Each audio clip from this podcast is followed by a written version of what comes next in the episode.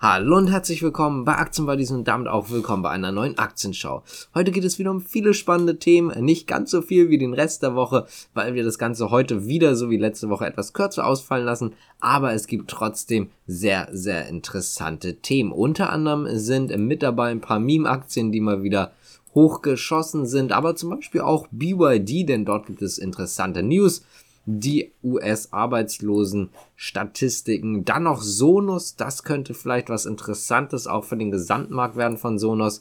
Außerdem gibt's noch eine Aussage oder einen Ausblick von OPEC und noch ein bisschen mehr. Ich würde sagen, wir fangen jetzt hier auch direkt einmal an und zwar mit den Erstanträgen auf US-Arbeitslosenhilfen. Und zwar ist diese Anzahl gestiegen. In der Woche bis zum 6. August hat das Ganze zugelegt und zwar um 14.000 auf 262.000. Das hat das US-Arbeitsministerium mitgeteilt. Allerdings muss man dazu sagen, dass Analysten mit mehr gerechnet hatten und man zwar mit 264.000.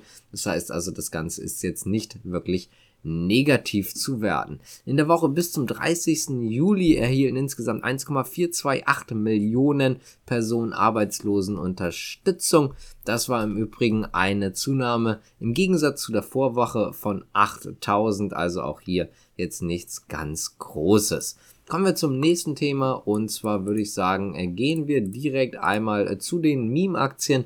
Und zwar ist es wieder so, dass Reddit-User wohl einen Short Squeeze dort verursacht haben. Und zwar zum Beispiel bei Bad Bass and Beyond.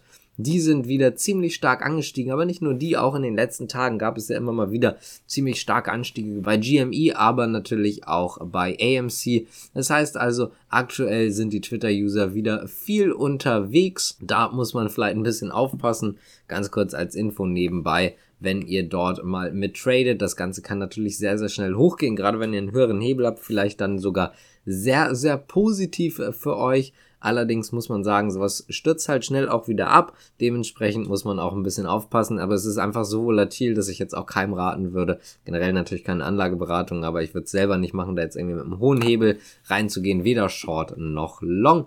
Trotzdem sehr interessant, dass man im Prinzip wieder zurück ist in dem Sinne. Klar, es gab immer mal zwischendurch ein paar Sachen, aber letztendlich nicht so stark. Kommen wir mal zu SMA Solar. Die sind nämlich weiterhin von Lieferengpässen belastet. Man hat im ersten Halbjahr Verluste geschrieben. Die Zahlen kamen am Übrigen schon am Donnerstag. Sorry dafür, aber wir haben es leider nicht mitgenommen. Trotzdem fangen wir jetzt einfach mal damit an. Also Verluste im ersten Halbjahr, Probleme vor allen Dingen halt in der Lieferkette aus Asien denn es gab einfach elektronische Teile, die nicht gekommen sind und genau deswegen konnte man viele Aufträge einfach auch nicht abarbeiten. Aber man sieht wieder profitables Wachstum im nächsten Geschäftsjahr, also jetzt nicht im nächsten Halbjahr, sondern erst im nächsten Geschäftsjahr und genau das ist auch was, was SMA Solar etwas ja nach oben gedrückt hat, also eine leichte Erleichterung. Man geht auch davon aus, dass die zukünftige Nachfrage nach Solar- und Energielösungen einfach unverändert hoch ist und sich der Auftragseingang auch weiterhin sehr positiv entwickelt und man einfach nur halt quasi jetzt Zeit braucht, um äh, dort einfach ähm, ja durchzustarten. Ab 2023 rechnet man mit einer Verbesserung der Gesamtsituation und einem profitablen Umsatzwachstum, um das mal zu zitieren. Als nächstes kommen wir mal zur K plus S Aktie, denn die gibt es heute mit ordentlichen Aufschlägen und das trotz der Gasbelastung.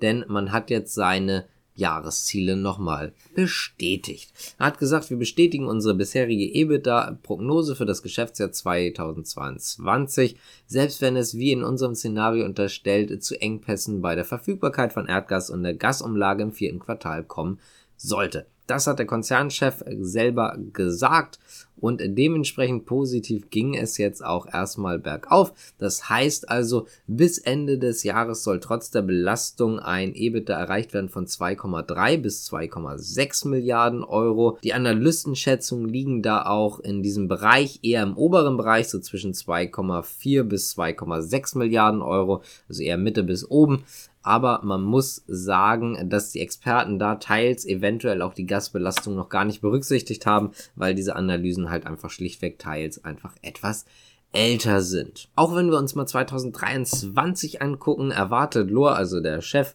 nicht das ganze Jahr Gasengpässe, sondern eher im ersten Quartal und auch eventuell noch im letzten Quartal, aber zumindest das zweite und dritte Quartal sollte dort keine Probleme machen. Außerdem sagt man noch selber, dass man an Alternativen arbeite. Kommen wir mal zu BYD, denn BYD möchte ja gerne weiter expandieren.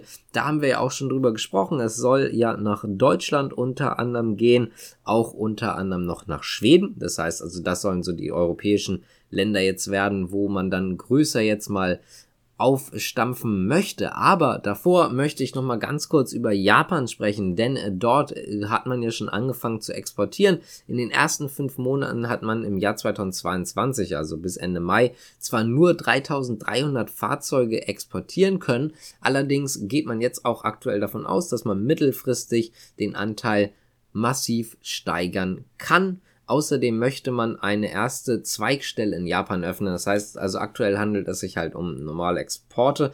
Dann möchte man jetzt eine Zweigstelle eröffnen. Das soll wohl auch noch passieren, bevor man den Markteintritt in Europa macht, beziehungsweise in Schweden und auch in Deutschland. Und dann möchte man auf jeden Fall um einiges mehr Fahrzeuge auf den Markt bringen in Japan als bisher. Kommen wir jetzt mal nach Europa, also eher gesagt Schweden und Deutschland, denn es ist so, dass man den Verkaufsstart jetzt hier an Oktober 2022 anberaumt hat.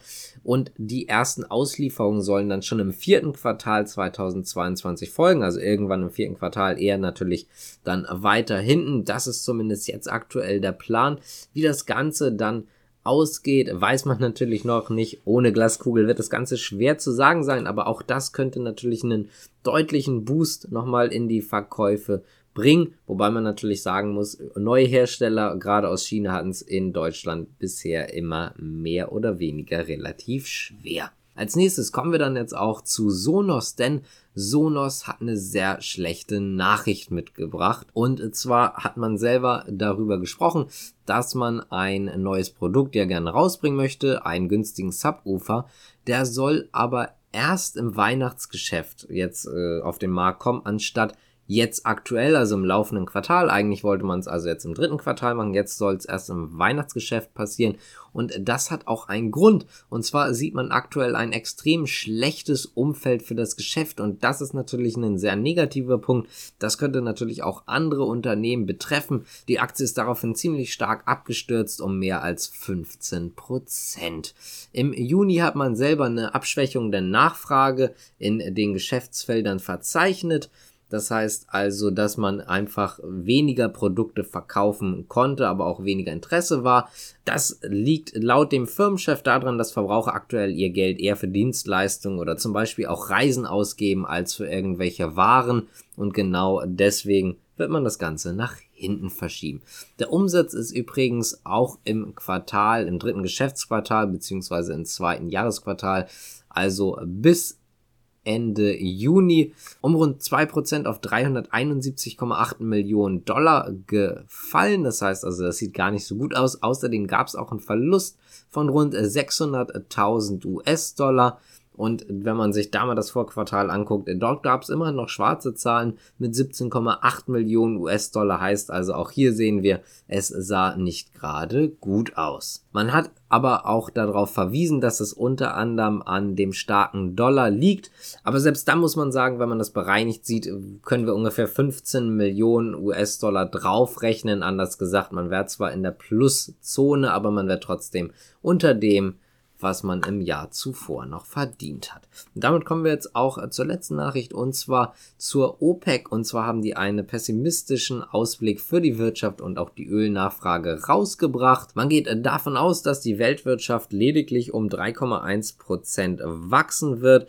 Bisher ist man davon ausgegangen, dass sie um 3,5 Prozent wachsen wird. Heißt also, man hat das leicht nach unten angepasst. Außerdem ging man bisher davon aus, dass die tägliche Nachfrage von Rohöl im Jahresschnitt bei 103 Millionen Barrel liegen wird. Jetzt geht man davon aus, dass es mehr oder weniger glatt 100 Millionen Barrel pro Tag sein werden. Also auch hier geht man dann eher davon aus, dass halt, wie gesagt, die Nachfrage nach Öl etwas fallen wird. Wenn euch das Ganze gefallen hat, dann könnt ihr gerne abonnieren liken, kommentieren und so weiter und so fort. Würde uns natürlich freuen oder natürlich beim Podcast followen, Dementsprechend danke fürs Zuschauen und Zuhören. Bis zum nächsten Mal. Ciao.